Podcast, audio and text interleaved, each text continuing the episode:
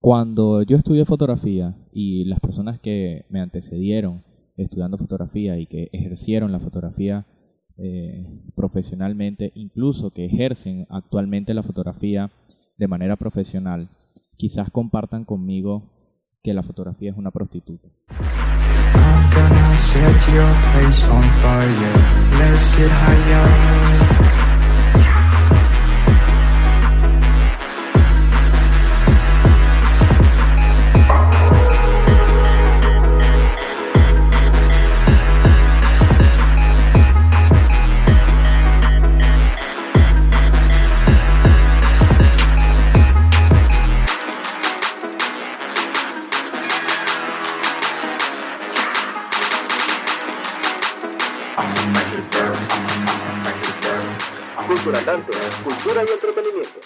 Bienvenidos a un nuevo episodio, en este caso el quinto episodio de este podcast con lo poco que sé.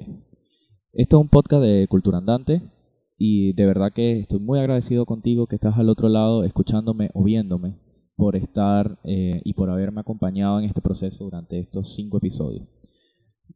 Cuando te digo que la fotografía es una prostituta. Me refiero a que dentro de los procesos artísticos, cuando yo estudié fotografía y por supuesto cuando mis profesores estudiaron fotografía y ejercieron la fotografía, era, era un arte que estaba eh, bien vista, bien valorada por lo que significaba la fotografía como tal, por lo que significa la fotografía como tal. Pero hoy en día la fotografía incluso la tienes dentro de los teléfonos celulares, donde consigues teléfonos celulares o dispositivos móviles, tabletas o cualquier cosa, que tienen capacidades a nivel de, de, calidad de imagen, a nivel de, de, calidad de color, muchísimo más amplia, muchísimo más grande y con precios mucho más asequibles que los equipos mucho más robustos, los equipos grandes, los equipos de las personas que trabajan con la fotografía desde hace muchísimos años o que trabajan con la fotografía actualmente. Si es la primera vez que ves uno de mis videos o que escuchas este podcast, muchísimas gracias por estar al otro lado. Eh, esto es una idea de, de muchos años, tratar de transmitir a través de palabras, tratar de transmitir en una forma más prolongada, mucho más extensa, todo lo que vengo haciendo a través de mi blog o a través de mi página web o a través de artículos de prensa, artículos de revista. Y durante estos 10 años que tienes Cultura Andante eh, ejerciendo o trabajando dentro de la parte cultural, dentro de la parte eh, informativa independiente, he ido migrando a diferentes plataformas, a diferentes formas de transmitir ese mensaje y de comunicar ese mensaje. Eh, en la caja de comentarios te dejo el primer episodio y el segundo episodio donde te cuento qué es Cultura Andante y el primer episodio donde conversé con una agrupación que trabaja desde el punto de vista social con unos niños en las comunidades indígenas.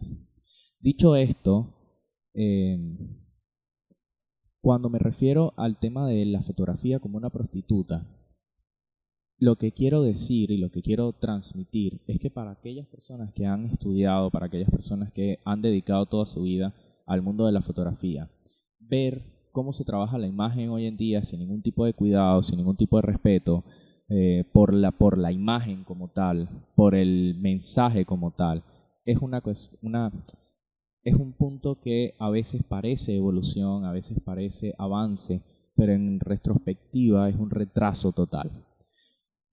Eh, antes de continuar, quiero recordarte, y si es la primera vez que ves este podcast o que escuchas este podcast, que me gusta moverme en diferentes lugares y grabar, especialmente en los exteriores.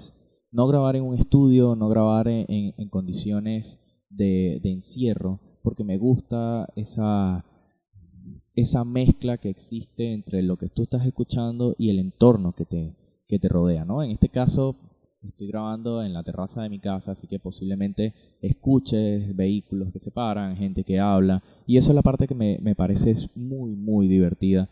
Eh, por supuesto que para las personas que solamente escuchan y ustedes que están viendo, no ven las cosas que están sucediendo, las cosas que están pasando, así que los más relevantes trataré de, de, narrárselo, de contárselo de la mejor manera, y otras cosas y otros ruidos y otros sonidos que quizás no sean relativos, trataré de mitigarlos o eliminarlos eh, para que no perturbe la, la información, en este caso el monólogo. Eh, ah,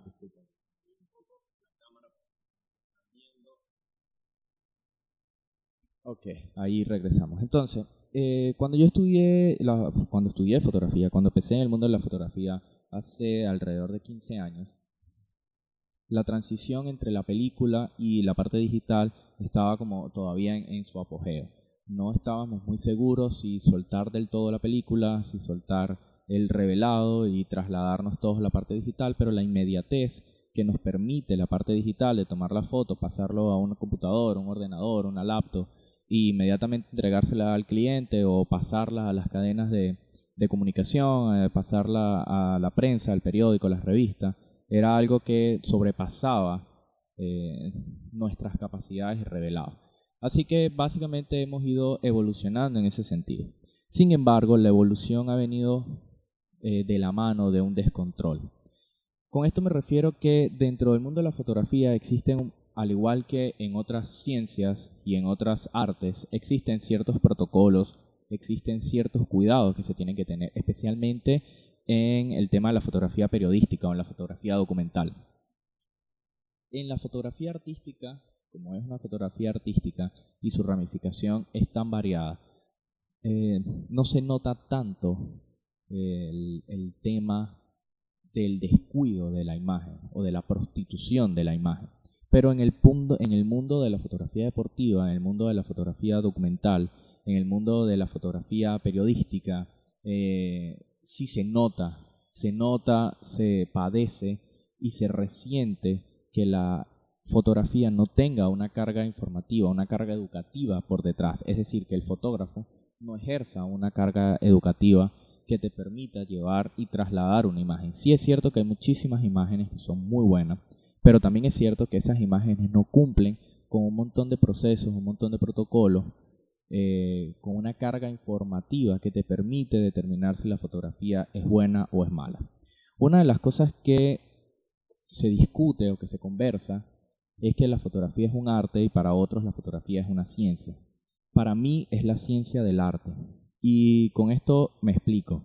Cuando tú estudias fotografía y cuando tú ejerces la fotografía te das cuenta que no solamente es apretar un botón, que no solamente es ver lo que tú estás viendo, lo que tú em, ves en el paisaje o ves este, en un momento determinado, en un grupo de personas determinado, sino que tienes que aplicar una serie de pasos lógicos que le dan un sentido estricto o le dan eh, una connotación a esa imagen que tú estás viendo. Si tú les tomas una fotografía a un paisaje, digamos una playa, y la playa tiene diferentes tonos de azules, la playa tiene eh, una pequeña isla o, en, el, en el horizonte hay una pequeña isla que sobresale porque la marea está baja y hay una pequeña palmera y tienes el sol cayendo con unos tonos rojos o unos tonos naranja. Cuando tú vas a tomar la fotografía de lo que tú estás viendo y tomas la fotografía, la fotografía no responde exactamente a lo que tú quieres transmitir, a la belleza, a la tranquilidad, eh, como les decía, estoy en el balcón de mi casa, así que los carros transitan por la avenida y de vez en cuando se oyen. Así que hago pausas para que el sonido eh, no interrumpa la conversación, en este caso el, monólogo. como les decía, entonces cuando tú tomas esa fotografía y no, no respetas algunos criterios, no respetas algunas normas, por ejemplo, una norma como la calima, eh, básicamente la calima es la pérdida de la luz a través de la distancia, la, la, pérdida de la nitidez a través de la distancia. Entonces cuando tú ves con tus ojos el horizonte, te das cuenta que en el horizonte tienes un tono azul profundo, denso, que se mezcla con un rojo y que con el reflejo tienes lugares donde el mar deja de ser azul y se convierte en rojo. Pero cuando tomas la fotografía te das cuenta que te queda gris o que te queda mm, desaturado o que no tiene contraste entonces cuando no tomas en cuenta ese tipo de valores, simplemente pones la cámara en automático y apretas el botón, la cámara decide por ti qué es lo que vas a transmitir y dejas que algo o alguien decida por ti qué es lo que tú quieres transmitir. Y de eso, hoy en día en Internet abunda la fotografía. Sin embargo, las fotografías que te cuentan una historia, que te narran una historia, son pocas y son escasas hoy en día. No quiero decir con esto que no haya gente que esté haciendo fotografía de calidad o que no haya gente que esté haciendo las cosas correctamente o que estén haciendo las cosas bien. Incluso tampoco quiero decir que hay personas que adquieren un equipo eh, costoso para tener una fotografía y toman eh, para hacer fotografía y toman unas buenas fotografías, no estoy menospreciando ese trabajo. Simplemente estoy diciendo que con la capacidad que existe en los dispositivos móviles, hoy en día cualquiera es fotógrafo. Hoy en día cualquiera es un fotógrafo profesional. Una de las cosas que, y saliéndome un poco del, ejemplo, una de las cosas que me da risa y tristeza es escuchar cuando alguien me dice, no, yo soy fotógrafo profesional porque tengo una cámara profesional. No. Eh, disculpa, pero no. No eres un profesional porque tengas una cámara profesional. Las cámaras, eh, el equipo como tal no te hace profesional. Y si nos vamos al punto de vista de equipos profesionales, tienes que tener una cámara 35 milímetros, lo que hoy en día se llama full frame. ¿Por qué? Porque son la simulación más acertada de lo que antes era la película, lo que antes era el 35 milímetros de película. Por supuesto que hay otros formatos, pero hablamos de 35 milímetros de sensor, hablamos de 35 milímetros de sensor útil, no de 35 milímetros del, tamaño del sensor, pero cuando te vas a la utilidad tienes 23 centímetros de utilidad del sensor. Eh, y más allá de eso, no se trata de que tengas un equipo de tantos miles de dólares que sea una cámara profesional. Se trata de que sepas cómo manejar una cámara profesional. Recuerdo, y, y desviándome aún del tema, del ejemplo que le estaba dando, recuerdo hace un par de años, estaba en la cobertura de un evento social y llegó un, un colega eh, con fanfarrias y con un grupo de, de asistentes con flash eh, esclavos, con luces esclavas, con rebotadores, eh, con un montón de, de, equipos que, bueno, en este caso no vienen al tema. Y llegó en ese entonces con la cámara que estaba en su momento como el, top 1 del ranking de, de los equipos de fotografía. Súper costosa en ese momento. Con un flash eh, también súper costoso. Le había cambiado la correa de la marca de, de, la cámara, tenía una correa personalizada. En fin, era todo un, un personaje. Cuando eh, entablamos una pequeña conversación, yo les preguntaba, ¿no? Como, oh, y, el equipo y no sé qué. Y oye, una consulta, ¿qué valores estás utilizando para, para trabajar con el flash? No, yo estoy trabajando en automático, me dice. Ok. Entonces, en ese momento se acabó la conversación para mí y simplemente decidí seguir con mi, con mi camino y ya, no tener más ningún tipo de interacción con esa persona. ¿Por qué? Porque básicamente tenía un equipo que hacía todo por él, él solo apretaba un botón y se vestía bonito y andaba luciendo con cuatro, creo que eran cuatro personas más que lo estaban asistiendo para trabajar en un e, trabajar con ese equipo en automático. Esas son las cosas por las que digo que la fotografía hoy en día es una prostituta.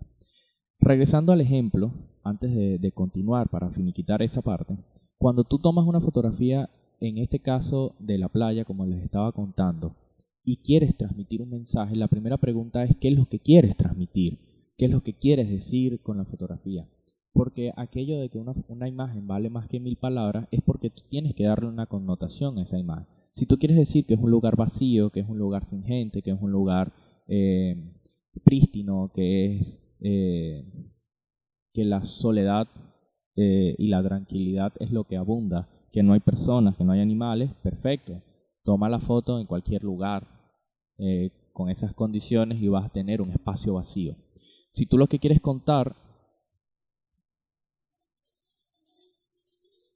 eso que acaba de pasar es un cuatriciclo y como les dije hace bastante ruido.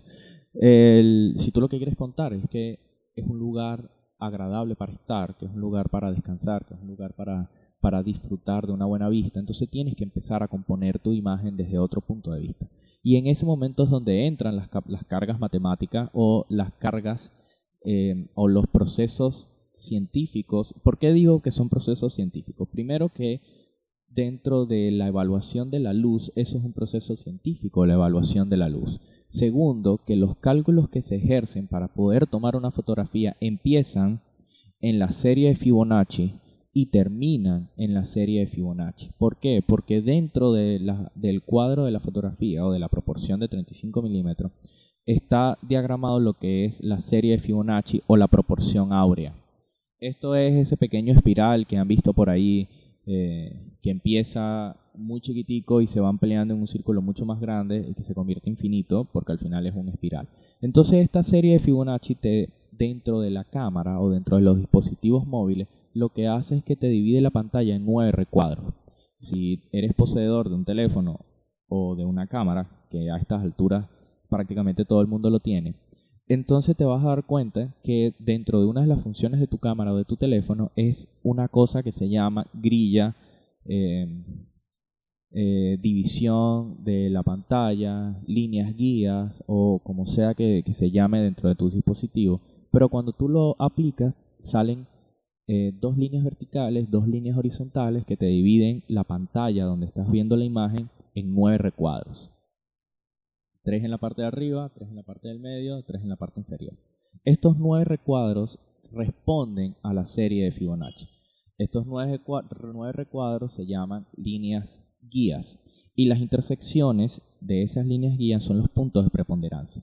Estos puntos de preponderancia son sumamente importantes cuando tú quieres, cuando quieres transmitir un mensaje. ¿Por qué? Porque son los puntos donde el ojo, en función de cómo vemos las cosas todos los días, es donde nos enfocamos en cada uno de los elementos. Si nosotros pudiésemos contener nuestra visión dentro de un pequeño al contener nuestra visión dentro de ese recuadro, vamos a ver que los puntos más llamativos están en posiciones y en, lugares específicos.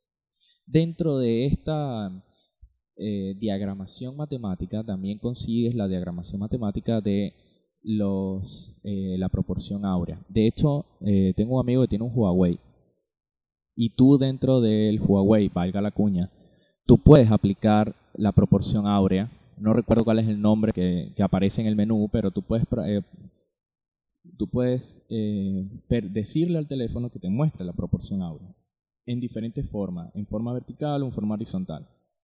Entonces el teléfono te dibuja en la pantalla sobre la imagen que estás viendo la proporción áurea. Esta proporción áurea es sumamente fundamental para tú entender dónde quieres colocar el punto de mayor impacto para la fotografía. Retomando el ejemplo, si tú quieres que la islita que te dije al principio del ejemplo, que está en el medio de esa vista, en el medio del océano, que sobresale, si tú quieres que ese elemento sea el que sobresalga, porque tú lo que quieres contar es que desde el lugar donde tú estás hasta esa isla, tú puedes llegar nadando, tú puedes disfrutar, tú puedes eh, caminar alrededor de ella, tú tienes que colocar eso dentro de ese punto de preponderancia. En este caso, en una demarcación específica. Para hacer eso, en la vieja escuela tenías que hacerlo a mano. Es decir, tenías que calcular dónde lo estabas y por supuesto tenías que entender que esto existía porque no tenías esa diagramación dentro de tu pequeña pantalla o dentro de la película como tal. Hoy en día en, en los dispositivos digitales las tienes con muchísima facilidad al acceso de un botón, así que no hay mucho que preocuparse. Entonces dentro de eso tú tienes que después evaluar en función de la carga eh, de la composición y de la carga, eh, en este caso del mensaje que quieres transmitir, cuáles son los pasos de esa fotografía. Es decir, cuál es tu concepto de esa fotografía, cuál es tu intención de esa fotografía, qué preguntas resuelve esa fotografía. Y para ello tienes cuatro reglas principales, o, por lo menos para mí son cuatro reglas principales, que son cuatro C que es la composición, el contorno, el contexto, la composición, el contorno, el contexto y el contraste. cuando me hablo del, concepto, lo que me refiero es por qué quiero tomar esa fotografía, qué quiero transmitir con esa fotografía, por qué quiero transmitir esa fotografía, cuál es mi intención de transmitir esa fotografía. Entonces digamos que mi concepto dentro del ejemplo que les estoy poniendo de la playa es que yo lo que quiero transmitir es que esa pequeña isla es apta para que tú camines hasta ella, desde el lugar donde tú te encuentras hasta esa pequeña isla, tú puedes nadar, tú puedes llegar y que realmente lo que vas a disfrutar es esa pequeña isla. Ese es mi concepto, transmitir esa información.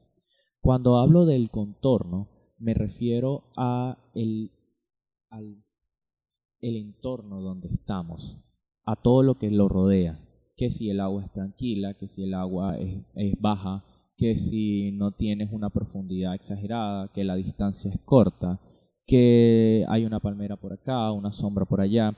Eso es en cuanto al contorno, es decir, el entorno que te, que te rodea.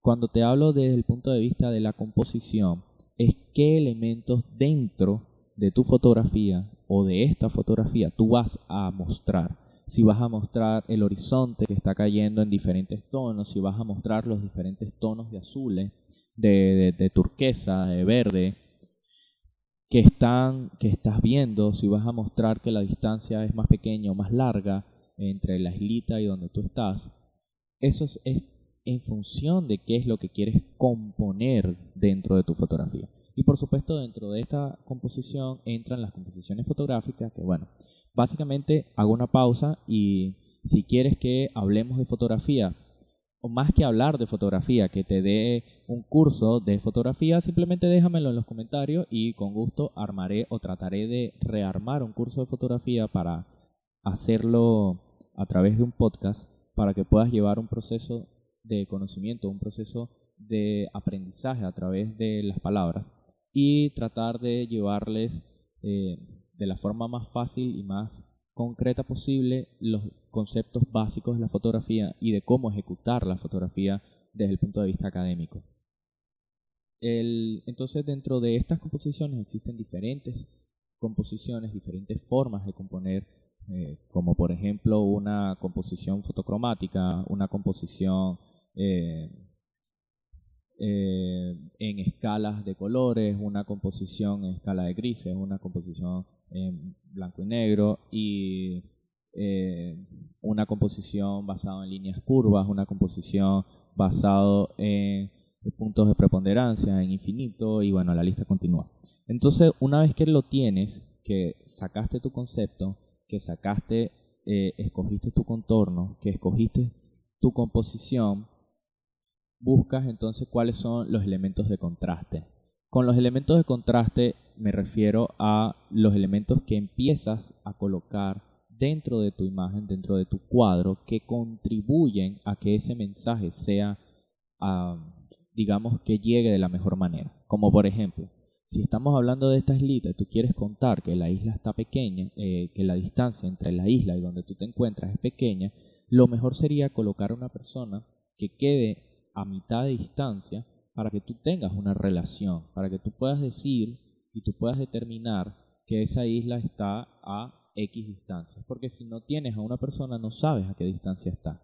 Otra forma que lo puedes hacer es, digamos que lo que quieres contar es la belleza que tiene el lugar, es tomar las fotos mirando tus pies o mirando eh, algo de, de, tus elementos de que has llevado para la playa, como tus lentes, como eh, la manta que usas para no llenarte de arena o en fin, que estén dentro de la imagen de la fotografía para que entonces así le das un poco más de vida, un poco más de uso a esa playa, entonces invitas a las personas a que vayan a ese lugar y disfruten de ese lugar.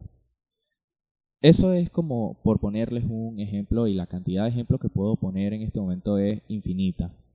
Pero cuando, y ahora sí saliéndome ya del ejemplo y continuando, cuando nosotros hablamos de la fotografía como tal, hablamos de una ciencia, de un arte, de un proceso que establece muchas de las cosas que hoy tenemos, que establece el avance dentro de los dispositivos móviles, que establece eh, cómo vemos y cómo vivimos las películas, cómo vemos y cómo vivimos las series, eh, las imágenes, el diseño gráfico. Son un montón de variables que vas adquiriendo y que vas teniendo y que de cierta manera nacieron desde la, desde la fotografía. Por ejemplo, las selfies, los autorretratos, que sería eh, su traducción al, a nuestro idioma. Los, los, los, autorretratos no son nuevos, los autorretratos no son de los teléfonos celulares, los autorretratos tampoco son de los de las cámaras digitales, los autorretratos vienen de la pintura, los autorretratos vienen de sentarse durante horas frente a un espejo y dibujarte en un lienzo, autodibujarte en un lienzo. Por supuesto que con los avances de la tecnología, en este caso de la fotografía, era mucho más fácil hacerte una, una selfie, una autofotografía o un retrato. Entonces, hoy en día es tan fácil, es tan, eh, sí, digamos tan fácil obtener una fotografía y hablar de la fotografía que la prostituimos de, de canto a canto.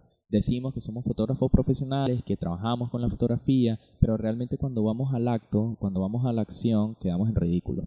Muchas, he conocido mucha gente que, me dice, no, soy fotógrafo profesional, que yo trabajo con la fotografía, que me dedico a esto. Ah, perfecto, entonces, bueno, ¿y cuál es tu trabajo? No, bueno, tal cosa. Perfecto, me encanta, me parece genial. Y cuando vamos al hecho, tenemos un montón de fotografías, digamos, en su portafolio, en su página web, o en su Instagram, o en cualquier red social, donde tienes un montón de imágenes que son bonitas, que son llamativas, que están muy bien editadas, que están muy bien colorizadas, que tienen elementos de detalles, que tienen luces, que tienen contraluces, que hay pequeños destellos, que hay un flare o, un rayo de luz que atraviesa el lente. Y tú dices, wow, son son elementos muy bonitos y son cosas muy bonitas, pero cuando te vas al análisis profundo de esa fotografía te das cuenta que no saben nada de fotografía. Entonces a veces resulta ser, resulta incómodo dedicarse a la fotografía como tal o trabajar en el mundo de la fotografía. No solo para mí, porque yo hace muchos años ya no trabajo con, con la fotografía como la fuente principal de, de mi vida, lo hago más, más por hobby que por otras cosas. Trabajé durante muchísimos años para transnacionales de fotoperiodismo y ya después de un tiempo fue como, bueno, ya, ya no más, ya un fotógrafo es cualquiera. Entonces, eh, bueno, me dediqué a otras tantas cosas, pero hoy en día veo muchísimas cosas y digo, es bonito, sí, pero ¿qué hay más allá? ¿Cuál es la información que está más allá? Y cuando trato de conversar con esas personas y llegar, me imagino que les pasa quizás a, los médicos o, o, a ti que me estás escuchando, que tienes un que tienes una carga profesional, sea por educación o sea por, por educación de vida. No necesariamente estoy hablando de que tienes que ser una educación universitaria, sino que seas por educación de vida, porque yo creo que el profesional no es aquel que se forma dentro de un aula de clase, sino es aquel que realmente se forma en la calle. ¿Por qué? Porque dentro de las aulas de clase hay muchas de las cosas que te enseñan que son inútiles y hay muchas de las cosas que no te enseñan, que cuando sales a la calle es que te das cuenta que eso existe o te das cuenta que es la forma más fácil o la forma más eh, sencilla de adquirir o de obtener o de llegar a tal resultado es otra cosa de lo que tú pensabas. Y desviándome del tema, una de las cosas que, que me encanta como desviarme del tema cuando yo estaba estudiando, una de las cosas que se me hacía más difícil de, en, la parte de la fotografía era entender a, nivel a nivel teórico, era entender la profundidad de campo y los niveles de la profundidad de campo en cuanto al trabajo de la luz, cómo la luz se comporta a través de la distancia. Eso era algo que era imposible para mí. Una vez que salgo y enfrento el mundo y la realidad o la universidad de la vida, como le dicen algunos, es que empiezo a entender realmente cómo funciona eso.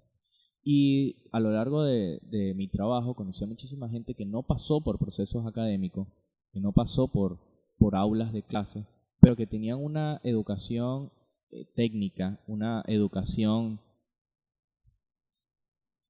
Eh, disculpen, pero bueno, es otro carro que tenían una educación técnica, un, un, anal, un, un trabajo súper, súper proligio en cuanto a la parte de, del, del detalle, del cuidado y del manejo, en este caso de la luz, que era una locura.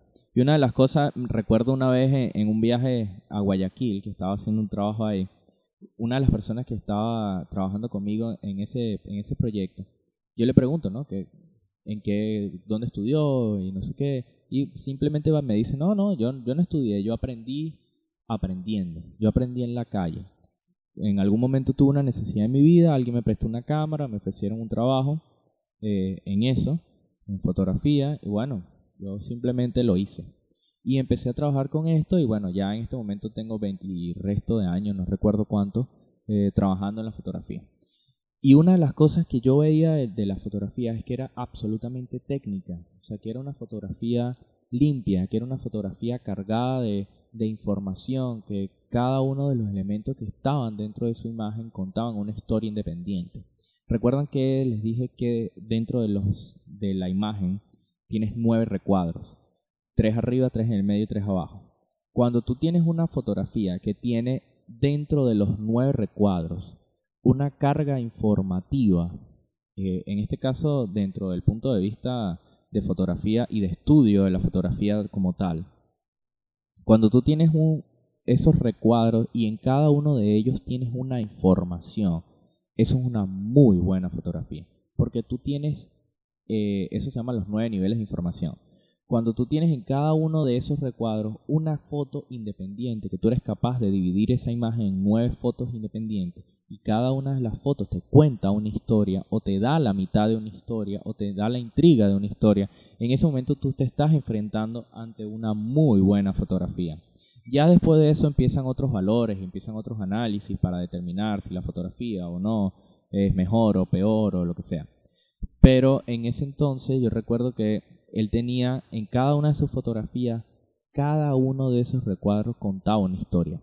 Y era un placer enorme sentarme a ver esas fotos que él obtenía porque eran bellísimas desde el punto de vista. Incluso el silencio que generaba, hablo el silencio en la fotografía, hablo de no tener eh, un elemento eh, visualmente atractivo. Una de las composiciones es punto y coma, eh, que es básicamente generar un ritmo, digamos que tú le tomas foto para ejemplificar esto, tú le tomas foto a una serie de casas que están construidas de la misma forma, pero que están pintadas alternadamente.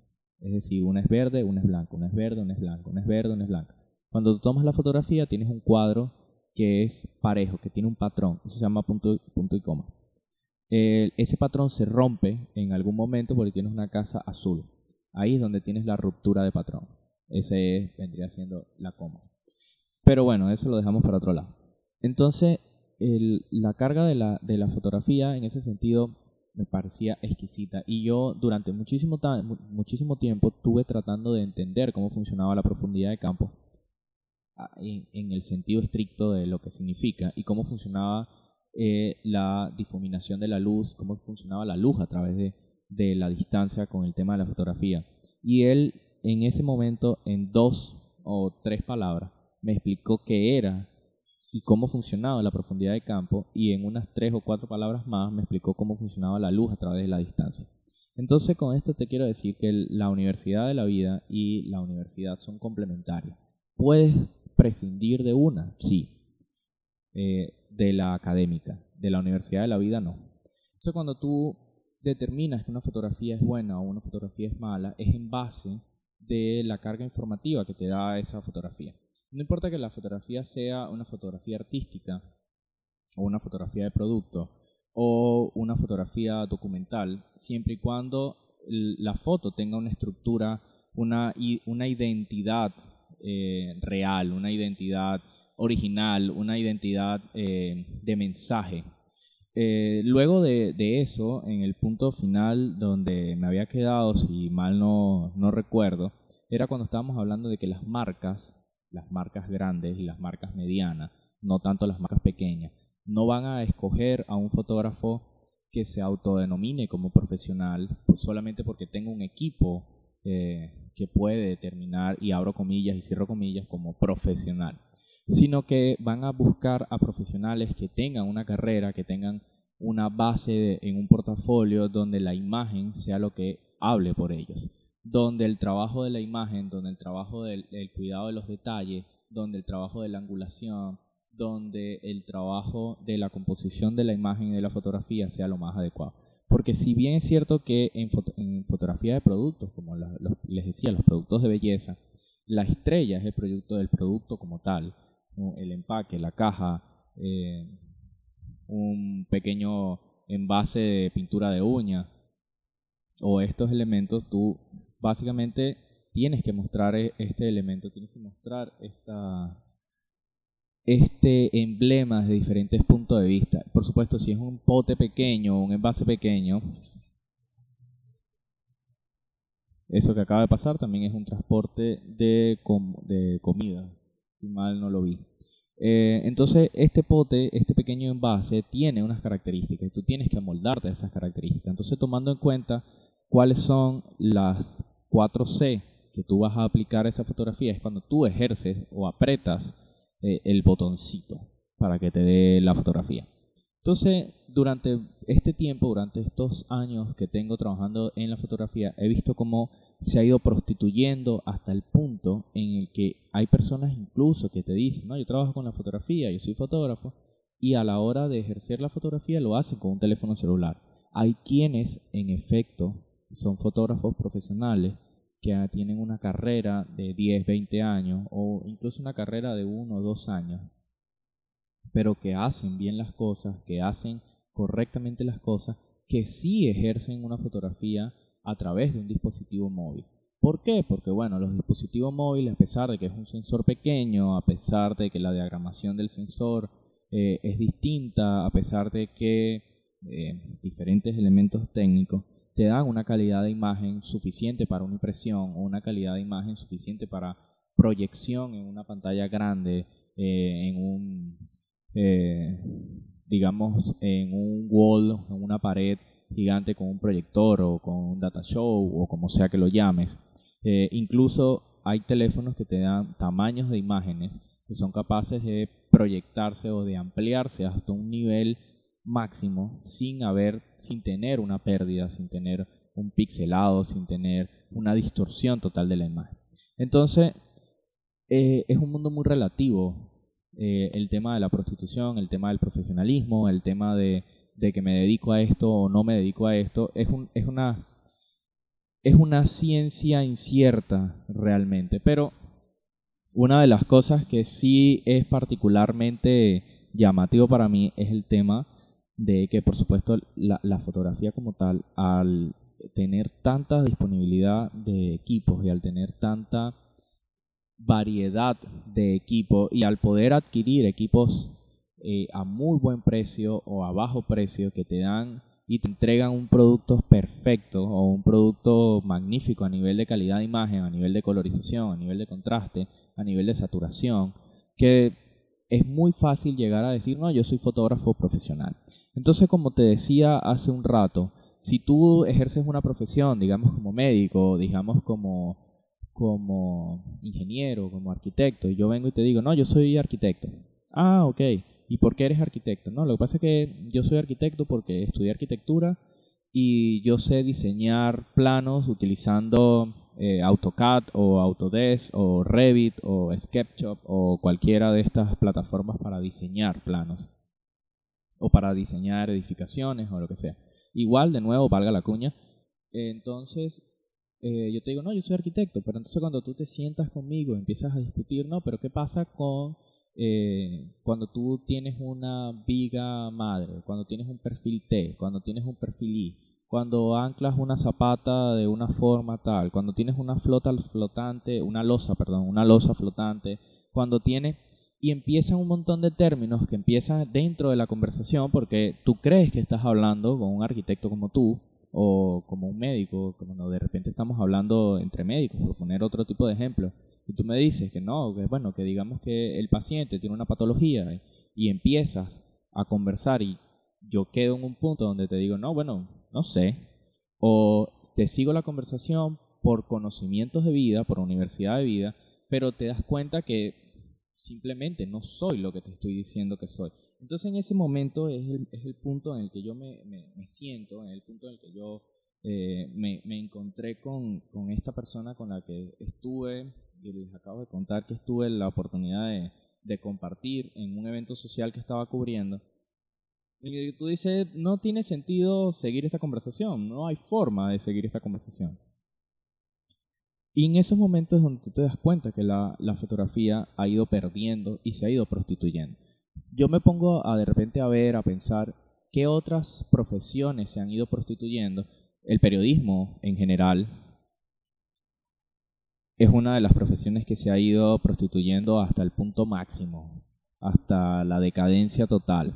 Y eso lo dejamos para, para otro punto y para otro programa, para hablar de cómo la, el periodismo o la comunicación social ha ido a un punto de la decadencia total. Para ello, te invito a que te suscribas a este podcast, sea en cualquiera de las plataformas donde lo estés escuchando, donde lo estés viendo, para que te mantengas al tanto, especialmente eh, en el punto que estoy conversando contigo en este momento, del tema de cómo la comunicación social y el periodismo ha ido transformándose desde sus inicios hasta hoy y cómo se ha ido prostituyendo, cómo se ha ido denigrando y cómo hoy en día el periodismo y la comunicación social no son ni remotamente parecidos o no son lo que en una esencia se pensó que tenía que ser la comunicación social o el periodismo. ¿Y por qué existe esa variación entre periodismo y comunicador, comunicador social y cuál es la diferencia? Pero eso hablaremos muy pronto eh, aquí en Con lo poco que sé. Para ir finiquitando e ir cerrando ya este episodio eh, del día de hoy de la fotografía es una prostituta.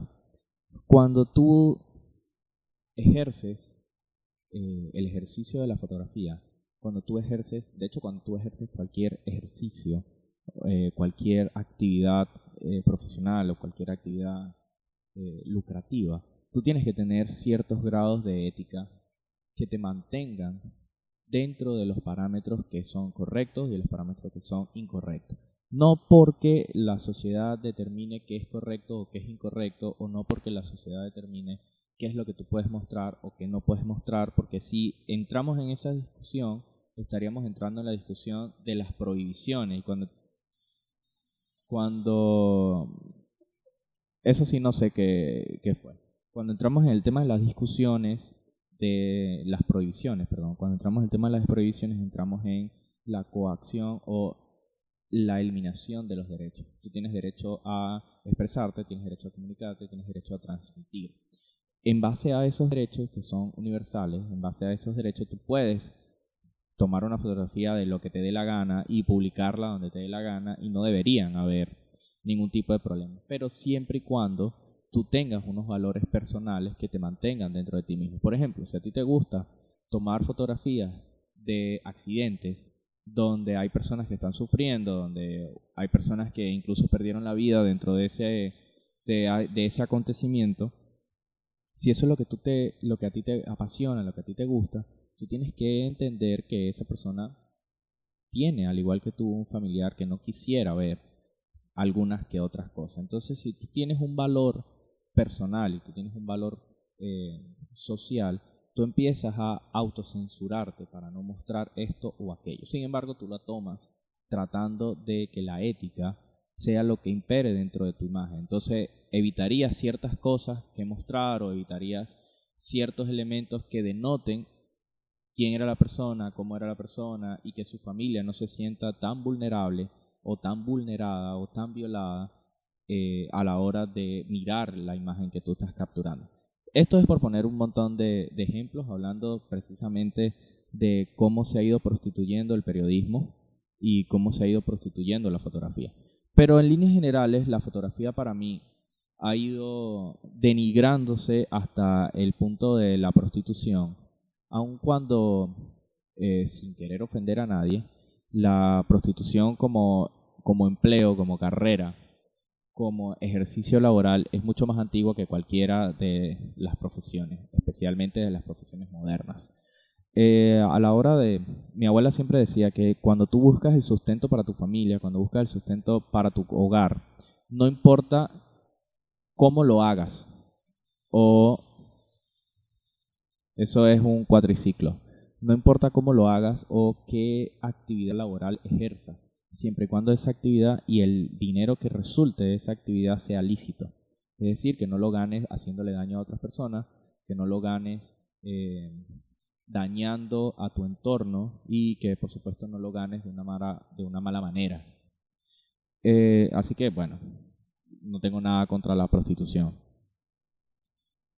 Pero es una forma mucho más fácil de decir qué es lo que está pasando con la fotografía. Y la fotografía básicamente perdió su norte desde sus inicios hasta ahora.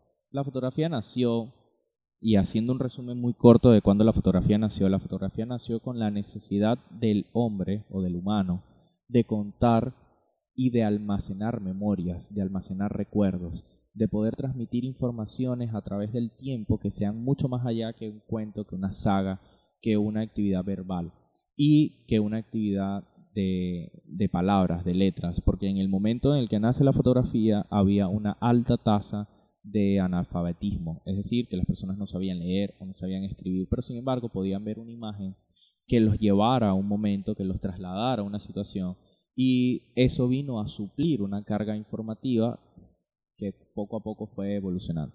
Pero hoy en día la fotografía está tan prostituida que básicamente le tomamos fotografía a todo. Todo el día vivimos tomando fotografía. Eh, hay un estudio que habla de que en, así como tú usas el teléfono por día una cantidad de horas, asimismo tomas una cantidad de fotos por día. Eh, esto es un transporte de alimentos.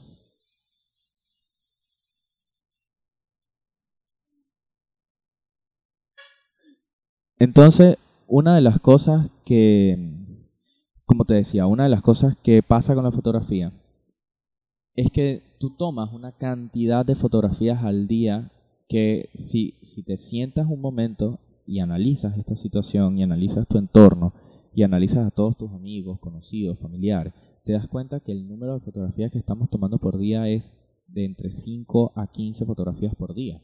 Un promedio de 10 o 8 fotografías y media por día por cada una de las personas que hay. Entonces, si esto no es una muestra de que la carrera fotográfica o que la profesión de la fotografía se está prostituyendo, es decir, está en manos de todos, es de fácil acceso, eh, todos quieren ejercerla, todos quieren tocarla, todos quieren tenerla. No sé cuál sería otra forma de hacerlo. No es lo mismo un médico que estudia medicina, que está destinado para una actividad, que en el caso de la fotografía donde te tomas 10, 15, 20 fotos al día, las almacenas con una facilidad, llenas un montón de servidores, llenas tu teléfono, llenas cada una de las nubes que tienes de información y de fotografías que usas una o no usas ninguna al día y que llenas un montón de, llenas de imagen en el mercado, saturas de imagen en el mercado que la gente no quiere ver, que la gente no le interesa ver, pero que están ahí.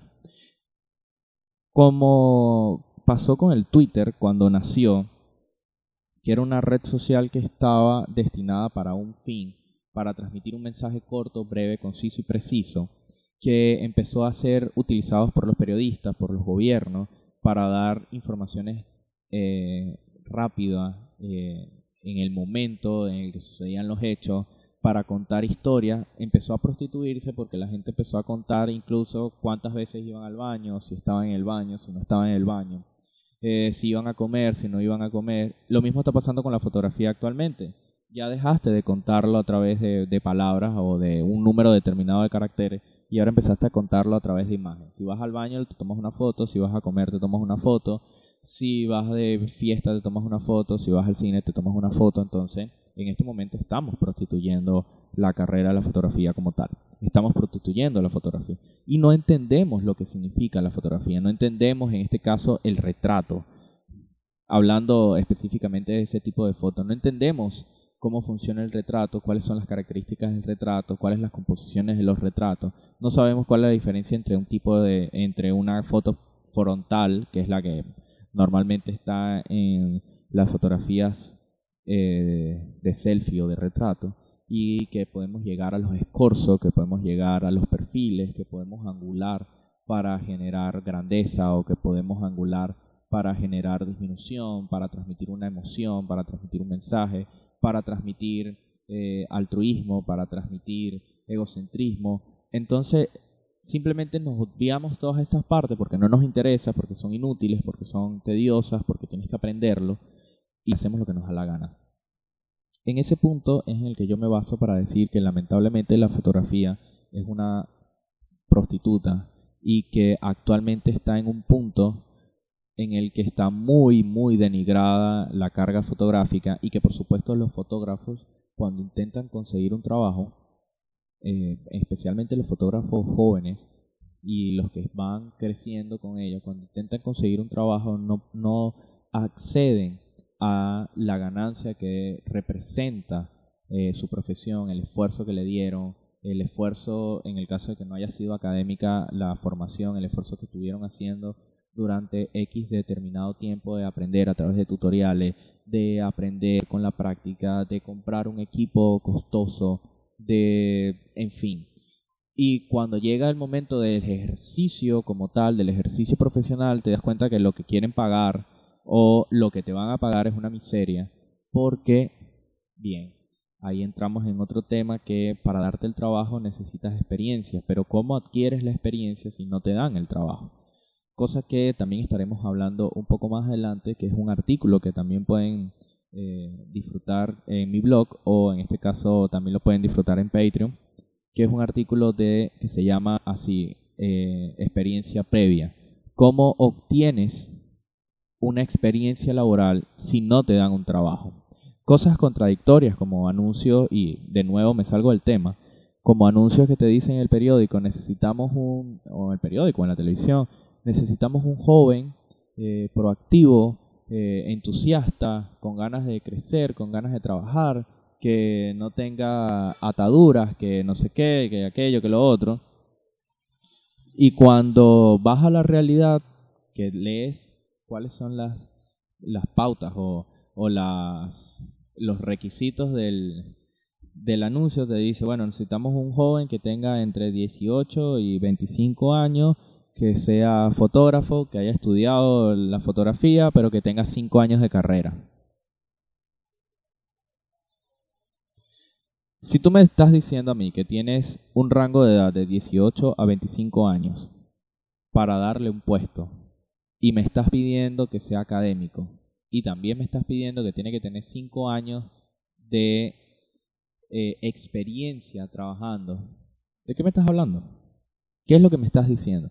Y ese tipo de casos abundan en un montón de, de, actividades laborales. Eh, si te interesa este tema, te invito a que te pases por www.culturandante.com o a través de mi cuenta, de mi canal en Patreon, Culturandante en Patreon, donde puedes leer este artículo y que te suscribas a este podcast donde estaremos conversando, en este caso eh, estaré hablando sobre ese artículo particular y sobre ese tema particular en uno de los capítulos más adelante.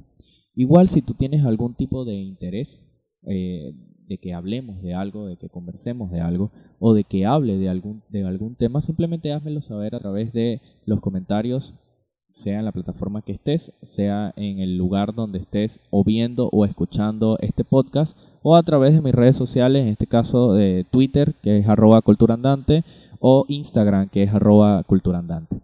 Entonces, eh, cuando tú tienes eso, esos jóvenes que están tratando de, de, entrar en el mercado y quieren aplicar a, tomar fotografías para una marca grande, y esa marca grande le dice, mira, la verdad es que necesito que tengas experiencia y necesito que tengas esto y aquello y lo otro, van y recurren a las empresas pequeñas. Y entonces las empresas pequeñas no están dispuestos a pagar una suma X o Y una pequeña o gran suma de dinero por fotografías de productos o fotografías eh, de sus espacios, fotografías sociales o cualquier elemento de fotografía. ¿Por qué? Porque simplemente son una empresa pequeña y que consideran y valoran de una manera eh, empírica este, que la fotografía la pueden hacer ellos.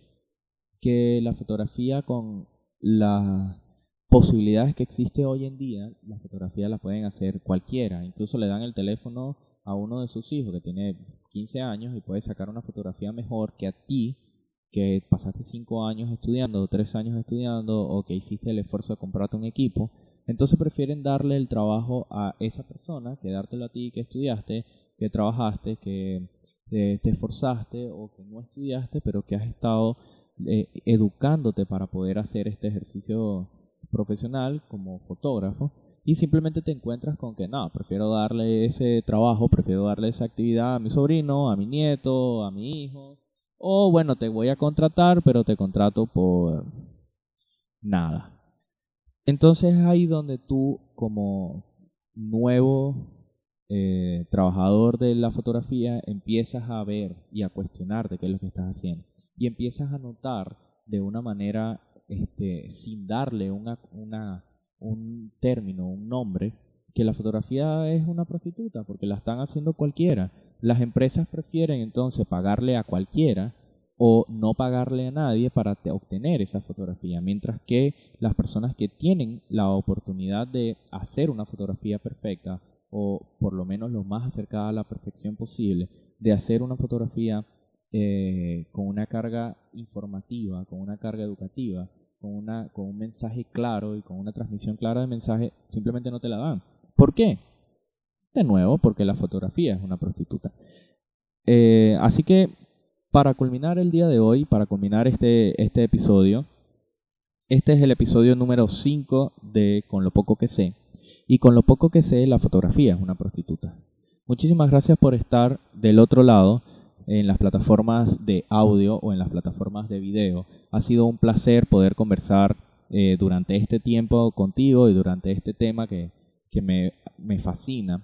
Si es la primera vez que ves uno de mis videos, si es la primera vez que escuchas uno de mis podcasts, te invito a que continúes eh, conmigo en este, en este proceso de comunicación y que por supuesto te vayas a los capítulos anteriores y los oigas también y los veas también y por supuesto me dejes tu comentario. Así que muchísimas gracias y nos vemos y nos escuchamos en el siguiente podcast.